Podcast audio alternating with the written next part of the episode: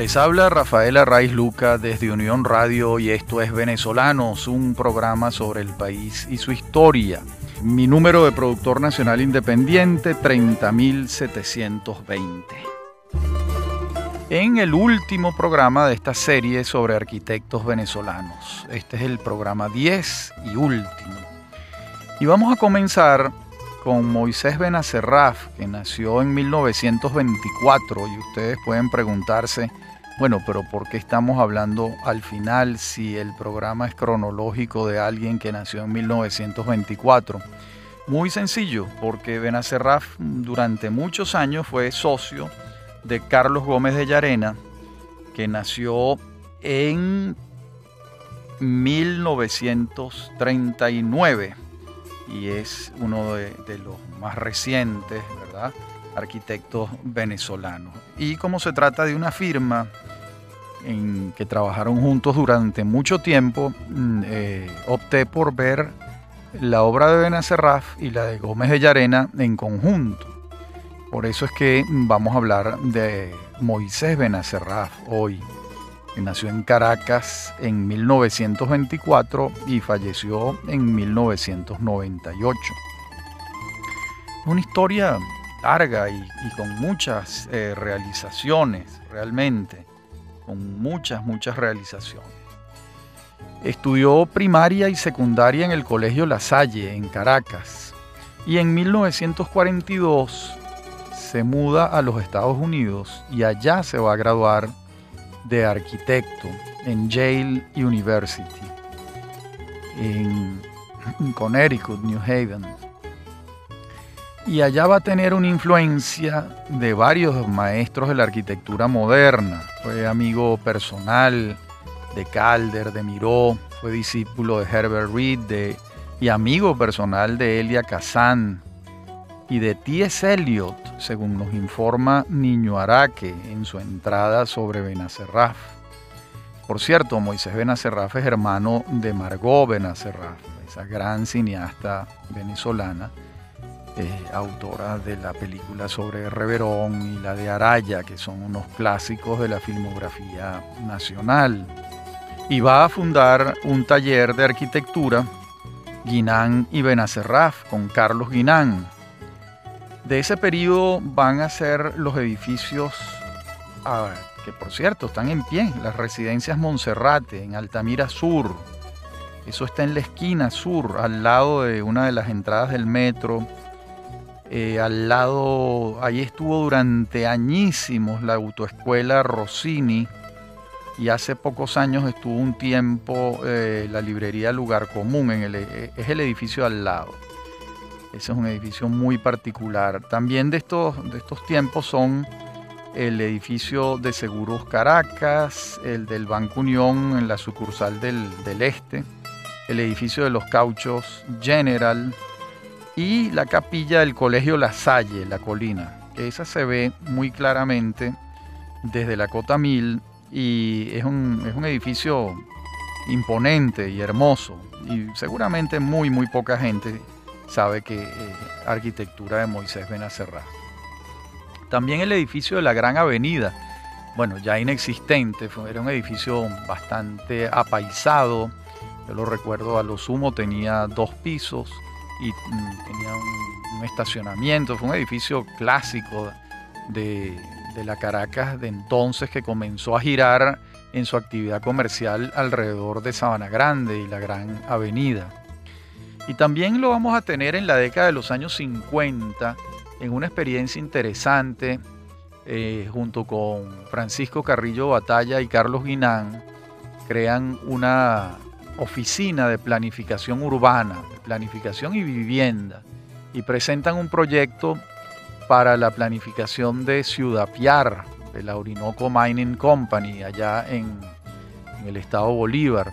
También presentan planes pilotos, en Maracaibo, etcétera, en los campamentos de Judibana, de Tamare, de Anaco, vinculados con el mundo petrolero. Y lo mismo hacen en la refinería de Punta Cardón, que era la de la compañía Shell de Venezuela. Y luego lo vamos a hallar entre el año 1968 y 75 en una firma de arquitectura que se llamó Taller de Arquitectura BFG, eh, es decir, Benacerraf, Fuentes y Gómez, junto a Manuel Fuentes y Carlos Gómez de Llarena. Luego se separa Manuel Fuentes y viene entonces la firma Benacerraf y Gómez, que tantísimos trabajos han hecho, mm, sobre todo en Caracas. Bien, eh, Moisés Benacerraf a su vez fue un empresario importante, mm, tuvo eh, empresas ganaderas, la vergareña, recuerdo yo que fue un ato que le perteneció, fue uno de los atos con mayor cantidad de cabezas de ganado y de mayor historia, de mayor solera en Venezuela. Y mm, también, además de arquitecto, tenía esa mentalidad de gerente, de empresario, de emprendedor, y eso lo ayudó mucho en sus, en sus realizaciones. A partir de 1975, entonces, todo lo que hace eh, Moisés Benacerraf lo hace en conjunto con Carlos Gómez de Llarena. Y mm, habría que atribuirle a los dos la realización de un conjunto muy, muy importante de obras, sobre todo en Caracas y en el litoral, porque también en el litoral ha, habido obras eh, importantes de la firma. Entremos entonces a, a, darles algunos datos de la biografía de Carlos Gómez de Llarena, un venezolano que nace en Zaragoza, España, el 7 de octubre de 1939 y estudia la primaria y la secundaria en el Instituto Ramiro Maeztu de Madrid. Y en 1955 se traslada a Venezuela con su familia, con sus padres. Y a finales de 1958 inicia sus estudios en la Facultad de Arquitectura y Urbanismo de la Universidad Central de Venezuela. Y en 1967 eh, culminará en la Universidad de los Andes, donde obtiene el grado de arquitecto. Ese periodo académico recibe una marcada influencia de los profesores José Miguel Galia, Martín Vegas Pacheco. Trabajó entonces con Jimmy Alcock, eh, siendo un muy muy joven, y Jimmy también, por supuesto. De modo que Carlos Gómez de Llarena, yo sostuve con él una entrevista hace unos cuantos años, en el año 2003, para un libro que se titula España y Venezuela, 20 testimonios. En la próxima parte del programa les leeré algunas reflexiones de Carlos Gómez sobre la arquitectura, muy interesantes, y algunas visiones sobre su propia, sobre su propia obra. Recordemos entonces que en 1975 funda con Moisés Benacerraf el taller BG Arquitectos y eh, comienzan de inmediato a tener muchísimo, muchísimo eh, trabajo. Es un trabajo que iremos viendo a lo largo de este programa y lo iremos eh, comentando, comentando. Antes de, entrar en, antes de entrar en la firma Benacerraf y Gómez, recordemos también que la firma Benacerrá Fuentes y Gómez en el año 68 hizo un edificio en la parroquia San Juan, un edificio de apartamentos.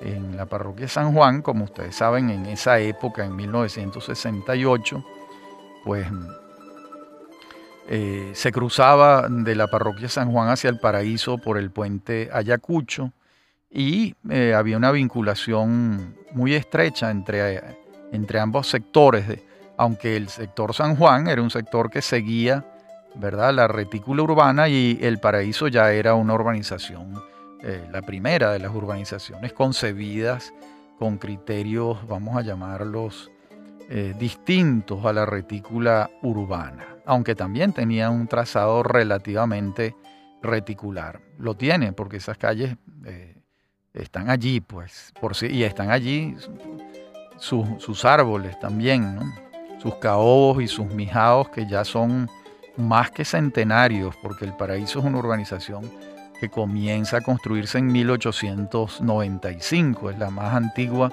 de las urbanizaciones de Caracas. Bien, De esa época también será un centro comercial en Bellomonte en 1970, que lo, diseñan entre los tres integrantes de la firma. Y ya después, separados, ¿verdad? Comienza el trabajo propiamente de la firma Benacerraf y Gómez de Llarena. Uno de sus primeros hitos, uno de sus trabajos eh, iniciales de gran resonancia que les valió eh, un, premio nacional de arquitectura es la Torre Europa. La Torre Europa, eh, como ustedes saben, está allí en la avenida Francisco de Miranda, llegando a la Plaza José Martí en Chacaito. Es una torre que tiene pues Premio Nacional de Arquitectura en la Sexta Bienal de Arquitectura en diciembre de 1976 le fue otorgado ese premio. Es un edificio mm, realmente inconfundible, fue un edificio que, que muy celebrado en Caracas por los arquitectos y por los transeúntes, entre otras cosas por la integración que el edificio plantea con la avenida Francisco de Miranda, con las aceras, y de alguna manera inspiró los edificios posteriores que han ido eh, desarrollándose en ese mismo sector. En la próxima parte del programa continuaremos revisando la obra de Benacerraf y Gómez de Llarena. Ya regresamos.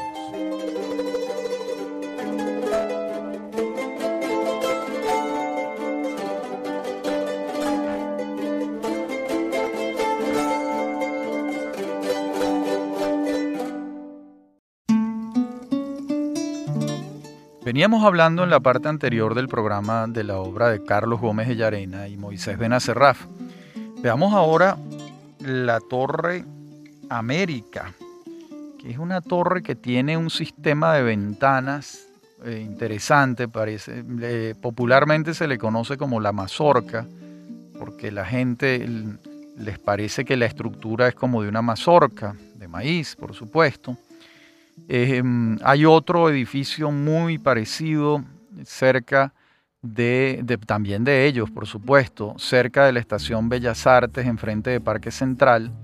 En ese caso las ventanas son verdes, los de la Torre América son ventanas amarillas. Allí se ve que estaban buscando un elemento identificatorio del edificio a través de la ventana. Son unas estructuras Mm, plásticas, me parece a mí, eh, con unos vidrios eh, aislantes. Y mm, la verdad es que el proyecto, mm, si lo que buscaba era identificar claramente la proposición, eso se logra en la Torre América. También estos años del trabajo de ellos van a ser muy importantes en Caraballeda porque allá van a construir el Hotel Meliá Caribe. Ese hotel construido al lado del Makuto Sheraton, eh, pues fue un hotel importantísimo. Yo recuerdo la, inauguración de este hotel, las líneas que tenía. Em, un hotel grande. Hoy en día entiendo yo que está en reconstrucción. No sé si se están respetando los parámetros de los arquitectos originales. En todo caso, el Hotel Meliá Caribe fue un hito importante para el litoral eh, varguense y eh, esas líneas suaves que tenía, un poco como emulando las ondulaciones del mar, las olas del mar, hacen de de aquel edificio blanco una presencia importante. Lo mismo va a ocurrir con otra obra de ellos en Caraballeda, que es las residencias Caraballeda. Eh, es una residencia geriátrica, un ancianato para personas ya de muy avanzada edad, eh, regentado por la Fundación Armando y Anala Planchar, para personas que mm, probablemente en los últimos años de su vida quisiesen vivir pues, frente al mar, aunque está en una montaña con vista al mar.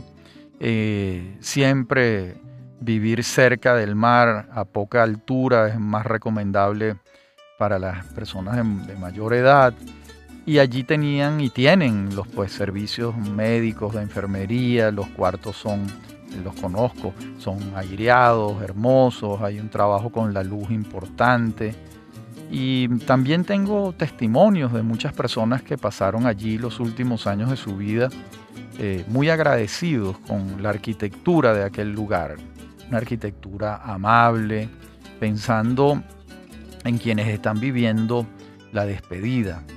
De modo que eso mm, se agradece y también se, se agradece la existencia de esa institución financiada por la empresa privada, por supuesto.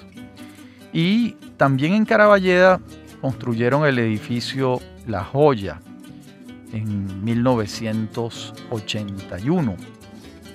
Es un edificio mm, de playa en la avenida costanera de Caraballeda, eh, también muy muy hermoso y pensando por supuesto en el entorno, entorno marino en el que está construido.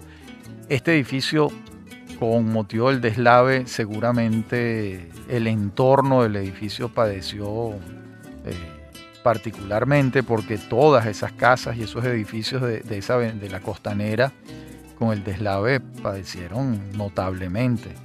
Yo recuerdo que eh, la casa de Arturo Uslar Pietri, por ejemplo, en el salón de la casa terminó incrustado un Fiat rojo por darles un ejemplo. Y hay un relato extraordinario, una entrevista que le hacen a quien era alcalde de la zona, que se lo llevó la crecida por unos tubos de agua y terminó en, eh, el, ducto de agua en el salón de esa casa, porque ahí lo envió eh, el agua. De modo que los, los daños de la vaguada de 1999 en esa zona fueron importantes y seguramente el edificio La Joya no, se escapó de eso, pero hoy en día debe estar eh, reconstruido él. No sé si la zona, porque la zona todavía está, digamos, bastante eh, afectada en cuanto al pavimento de las calles, etc.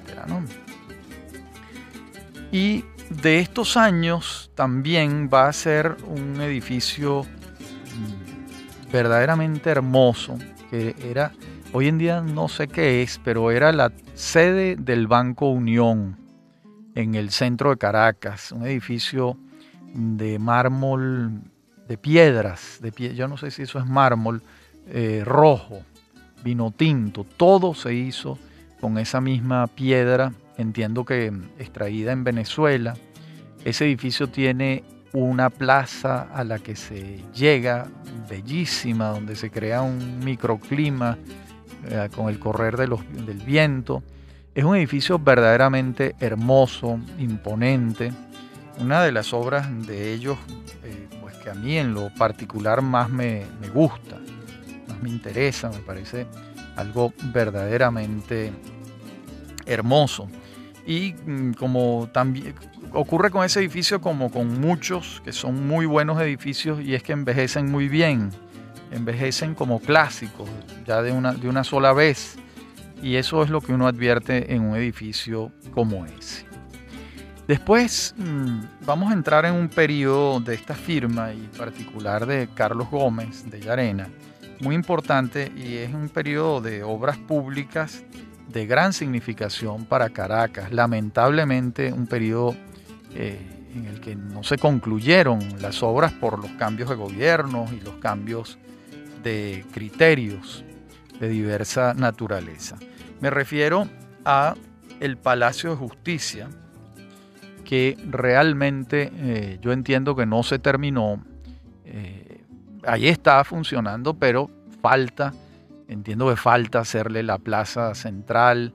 Eh, los trabajos no concluyeron, pero lo que se hizo, uno lo advierte, y advierte que, es un proyecto bien importante. Estamos hablando del Palacio de Justicia que está, para que nos ubiquemos, eh, hacia el este de las torres del Centro Simón Bolívar, las de Cipriano Domínguez.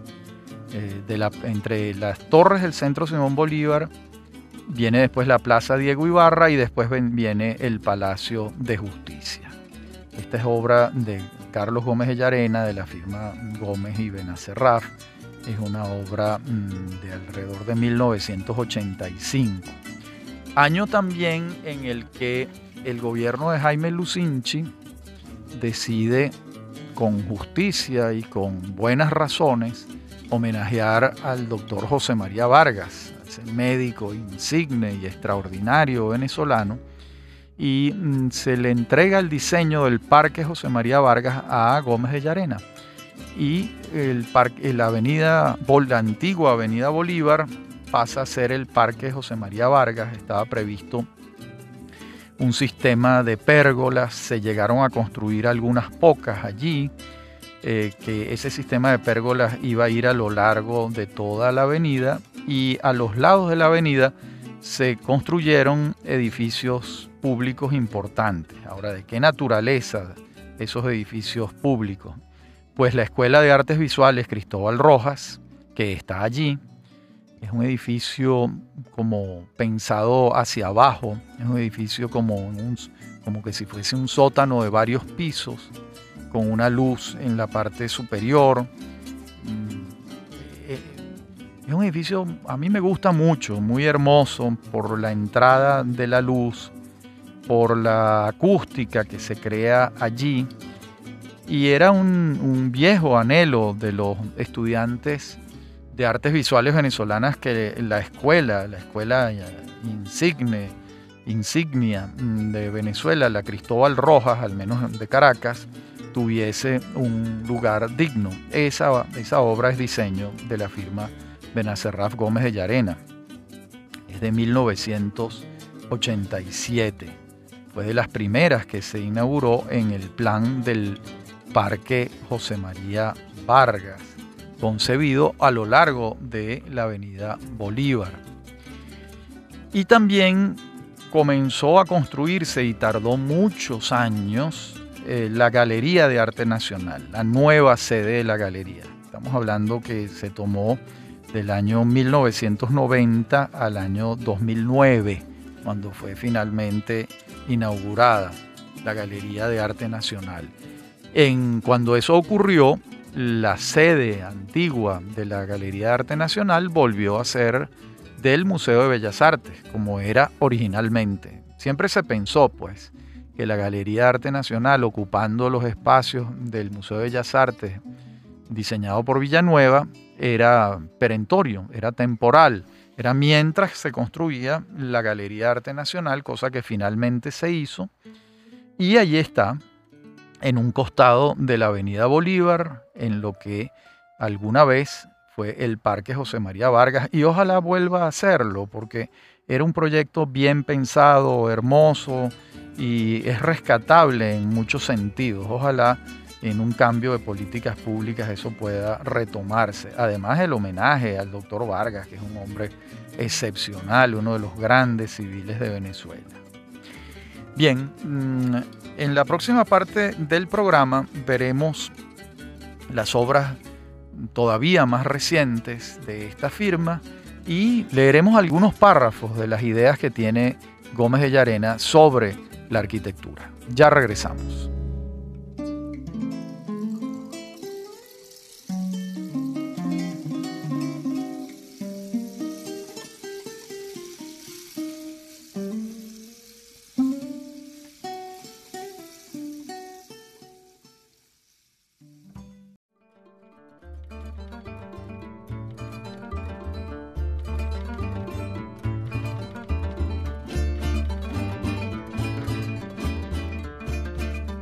Bien, les decía en la parte anterior del programa que ventilaríamos, conversaríamos sobre algunas opiniones de Carlos Gómez de Llarena sobre la arquitectura.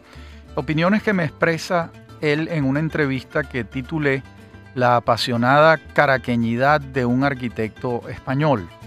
Esto está en el libro España y Venezuela, 20 testimonios. Son 20 entrevistas que yo recojo. Eh, era fue publicado en la colección de la Fundación para la Cultura Urbana, donde hicimos un trabajo sostenido sobre la, la, contribución, la participación de los inmigrantes en Venezuela que ha sido determinante. Venezuela es un país de inmigrantes en, su, en buena y buena medida. Yo le pregunto allí, ¿cuándo y por qué llegaste a Venezuela? Y él me dice, yo llegué a Venezuela en octubre del 54, con 15 años recién cumplidos. La responsabilidad de venir a Venezuela no es mía, sino de mi papá, que estaba aquí desde tres años antes. Él hizo la guerra en España, mi familia es toda monárquica, para más señas, carlista. No es que fueran contrarios a Juan Carlos, pero ellos apoyaban la corriente de Carlos Hugo. Mi familia ha sido monárquica toda la vida. Mi papá hizo la guerra en España al lado de Franco, no por franquista, sino por carlista. Él había empezado a estudiar arquitectura en Madrid y andaba ya por segundo o tercer año cuando estalló la guerra. Se retiró e hizo una carrera importante como comandante de aviación y después de la guerra se quedó en la aviación. Ya había nacido yo en octubre del 39 el que llamaban ellos el año de la victoria. Entonces papá, ya casado y con un hijo, no pudo volver a estudiar, se dedicó a la aviación.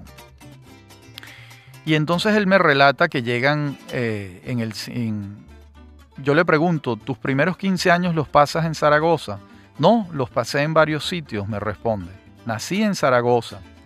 Después creo que la primera vez que viajé fue a, a Marruecos, porque mi papá era piloto personal del alto comisario de España en Tetuán. De modo que aquí me refiere sus recuerdos de Marruecos, de Tetuán, etc.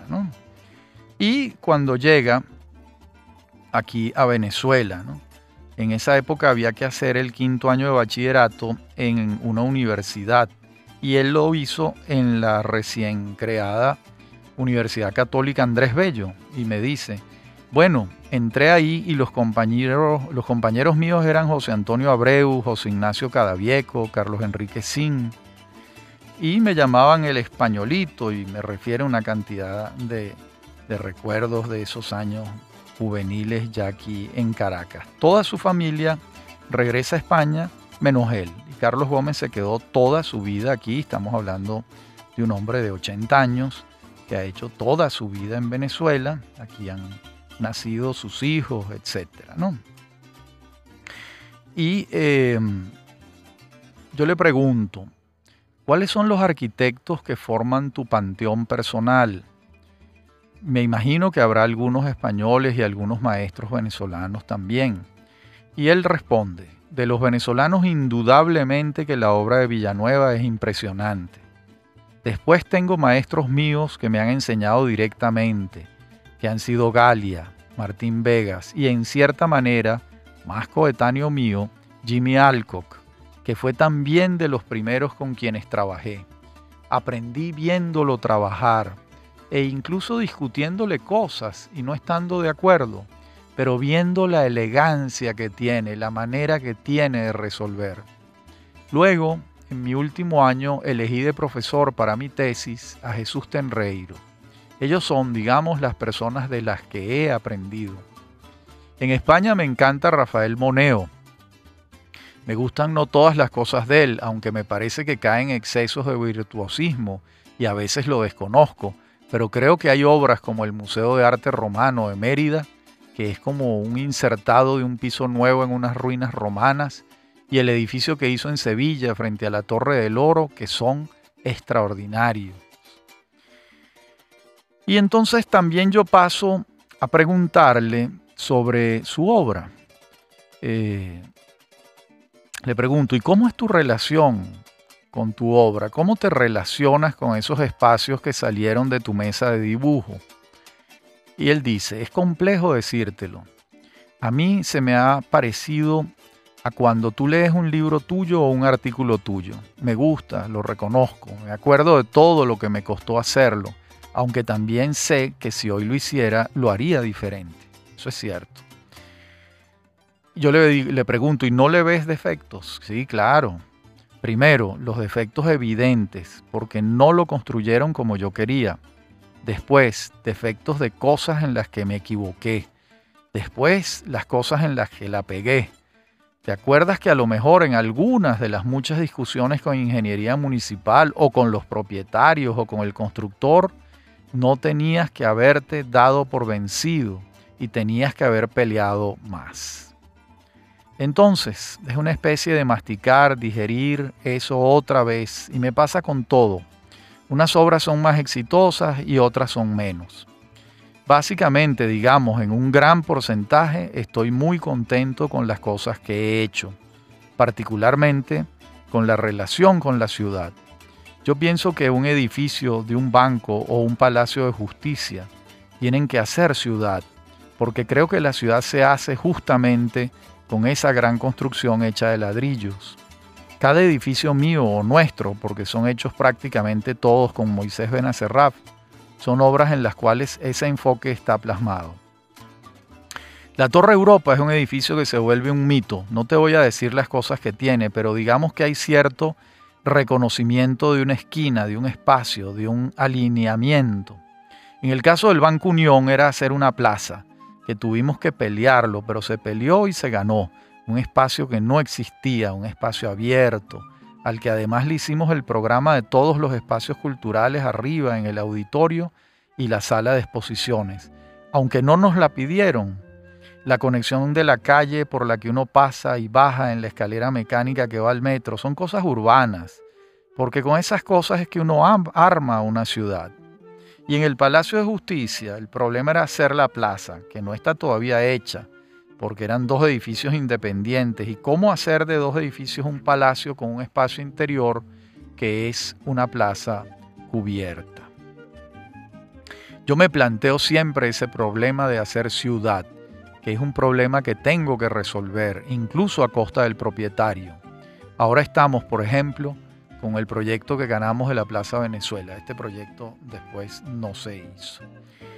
Bien, es interesante ver lo que él, eh, la, visión que tiene Gómez de Llarena de la relación de la obra con la construcción de la ciudad. Y eso se ve bastante claramente en uno de sus eh, edificios más importantes y uno de los más recientes, por cierto, que es el Centro San Ignacio. Ese centro que tiene dos torres de, oficinas, Kepler y Copérnico, y una zona propiamente comercial y crea unos espacios que parecen una calle, una calle, todo abierto, es un, es un, centro comercial verdaderamente integrado a la ciudad. De hecho, la avenida que viene subiendo desde la Francisco de Miranda, esa avenida que no recuerdo si se llama San Ignacio, hoy en día se llama Arturo Uslar Pietri, no lo recuerdo con claridad. En todo caso, esa avenida pasa por debajo del centro comercial San Ignacio, integrando la ciudad al centro comercial. Es uno de los centros comerciales mejor logrados de Caracas, me parece a mí. Eh, esas dos torres mm, ovaladas.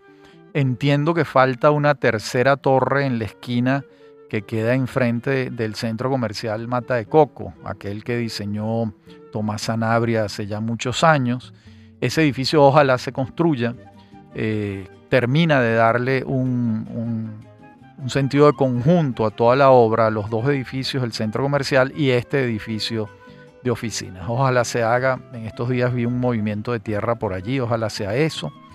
En todo caso, el centro comercial San Ignacio eh, es una prueba de esto, de esta tesis de Gómez de Llarena de integrar la obra a la ciudad y que en la medida en que estás haciendo obra, estás también eh, contribuyendo con las zonas amables o las zonas eh, urbanas, habitables, humanas de la ciudad, en, por supuesto, en, su vertiente peatonal, que es la que, la que nos interesa, porque ahí es donde está digamos, propiamente la ciudad que, queremos, la ciudad que es la ciudad que se camina. Finalmente en esa entrevista yo le, le pregunto, ¿y de tus obras terminadas hay alguna por la que sientas una relación afectiva en particular?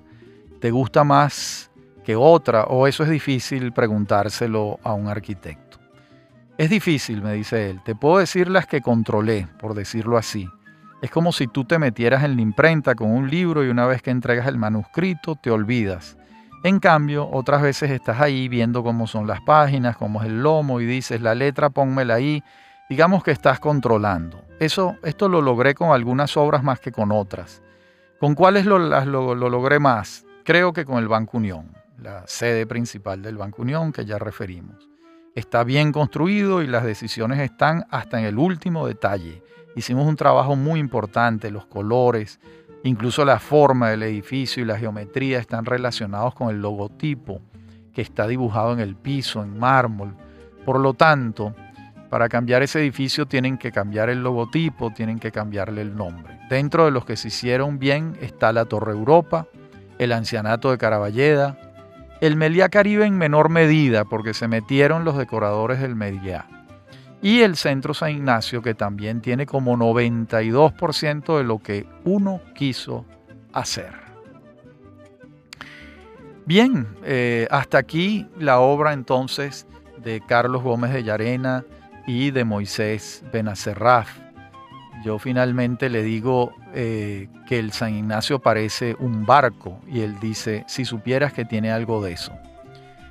Pero antes estaban allí las tribunas de fútbol del colegio y a mí se me ocurrió que las gradas fueran los diferentes pasillos comerciales.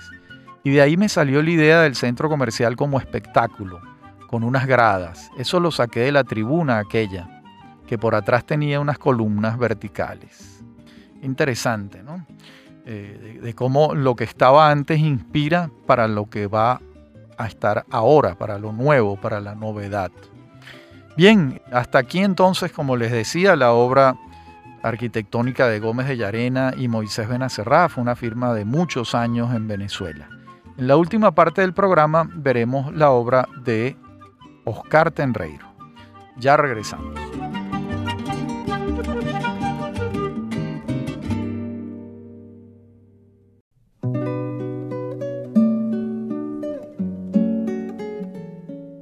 Oscar Tenreiro Dewitz nace en Caracas en abril de 1939 y realiza sus estudios de arquitectura en la Universidad Central de Venezuela entre 1955 y 1960.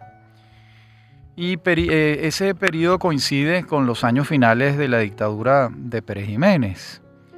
Y mm, eso cambió pues los intereses docentes en la facultad y por ello Tenreiro mm, viaja a Chile en 1960 a adquirir experiencia en el campo de la vivienda de interés social, dice Niño Araque en su entrada sobre Oscar Tenreiro. Luego se va a Francia a seguir cursos cortos de prefabricación y urbanismo entre el año 61 y 62 e ingresa como profesor en la Facultad de Arquitectura de la Central en 1962 y tiene la oportunidad de profundizar en el estudio de la obra de Le Corbusier, según Niño. En 1964 lo tenemos trabajando en la Oficina Municipal de Planeamiento Urbano y a partir de 1967 comienza su trabajo como arquitecto independiente, con el diseño de la urbanización La Rosaleda en las afueras de Caracas. También eh, propiamente su obra, vamos a tener el diseño de su casa, a la que mm, los entendidos consideran una obra importante, es de 1966 el propio Tenreiro, pues obviamente ha cuidado mucho ese hijo. También años después construye la casa Deep en 1979. Y vamos a llegar así muy rápido a su obra mm, construida, porque tiene muchísimos proyectos y muchos reconocimientos y premios que no fueron construidos por distintos motivos pero vamos a llegar a su obra construida pública de mayor importancia, que es la Plaza Bicentenario. Esa plaza es una decisión del entonces presidente de la República, Luis Herrera Campins. Se construye entre 1982 y 1987 y es una plaza que le, da una esplanada al Palacio de Miraflores. A ver cómo lo explico. El techo del edificio es la Plaza Bicentenario, propiamente esa esplanada que está allí frente al Palacio de Miraflores. Es decir, ustedes saben que el palacio estaba montado en una colina. Eh, la Plaza Bicentenario tiene unos cuantos pisos, digamos cuatro, alrededor cuatro o cinco pisos, y crean esa esplanada al mismo nivel del palacio. Y debajo, pues hay todo un conjunto de oficinas. Allí está eh, las oficinas para el servicio de prensa, recuerdo yo, unos estacionamientos muy grandes y oficinas de servicios y, de trabajos también administrativos vinculados con esa institución que es la Presidencia de la República de Venezuela. ¿Por qué se llama Bicentenario? Bueno, porque eh, se hace en el marco del Bicentenario del nacimiento del Libertador, que fue en 1983. Se comienza en 1982 y va teniendo distintas etapas de realización la plaza. En, ese, en esa oportunidad del bicentenario que le tocó a Luis Herrera Campín celebrarlo, pues se construyeron varias obras en Venezuela, recibimos la visita de mucha gente, de muchos mm, dignatarios extranjeros, y se construyó esta plaza, que fue de las obras digamos que la más importante, vinculadas con la celebración del Bicentenario. Realmente era algo que le hacía falta al Palacio de Miraflores, una ampliación que le diera un respiro y unas posibilidades, pues, no solo ambientales, sino también para el desarrollo de las tareas que allí se desempeñan en el palacio. Luego, en años más recientes, encontramos obra de Tenreiro en Puerto Ordaz, donde está la concha acústica, la biblioteca comunal y el comedor popular de la alcaldía de Caroní. Eh, esas son obras de él. También en, los, en la década de los años 2000-2010 eh, se construyen varias escuelas públicas modulares diseñadas por Tenreiro. Además, Tenreiro es un, articulista importante, no solo de temas arquitectónicos, donde por supuesto sus opiniones son de gran peso, sino también en temas políticos, porque Tenreiro tiene una formación política importante. Allí, allí hay una, una, digamos, una experiencia y un decantamiento de la experiencia política por parte de Tenreiro. Bien, hemos llegado al final de esta serie de 10 programas donde hemos revisado unos cuantos arquitectos venezolanos y sus obras esenciales. Como ustedes comprenden perfectamente, este es un programa divulgativo, no estamos haciendo crítica de arquitectura. Lo que pretendemos es que mm, quienes nos escuchan, eh, bueno, conozcan un poco de los arquitectos de su país, que puedan reconocer incluso cuando van por la calle quiénes son mm, los arquitectos que construyeron las obras más importantes. Eh, la arquitectura venezolana eh, es muy, muy buena a mi juicio, tiene momentos de extraordinaria belleza. Eh, hay, hay, un sentido artístico muy desarrollado en muchos arquitectos venezolanos y también, por supuesto, un sentido funcional importante. Este fue entonces nuestro programa 10 y último de esta serie de arquitectos venezolanos. Habló para ustedes Rafaela Raiz Luca, me acompañan en la producción Inmaculada Sebastiano y Fernando Camacho y en la dirección técnica Fernando Camacho. A mí me consiguen en mi correo electrónico rafaelarraiz.hotmail.com y en Twitter arroba Rafael Hasta nuestro próximo encuentro.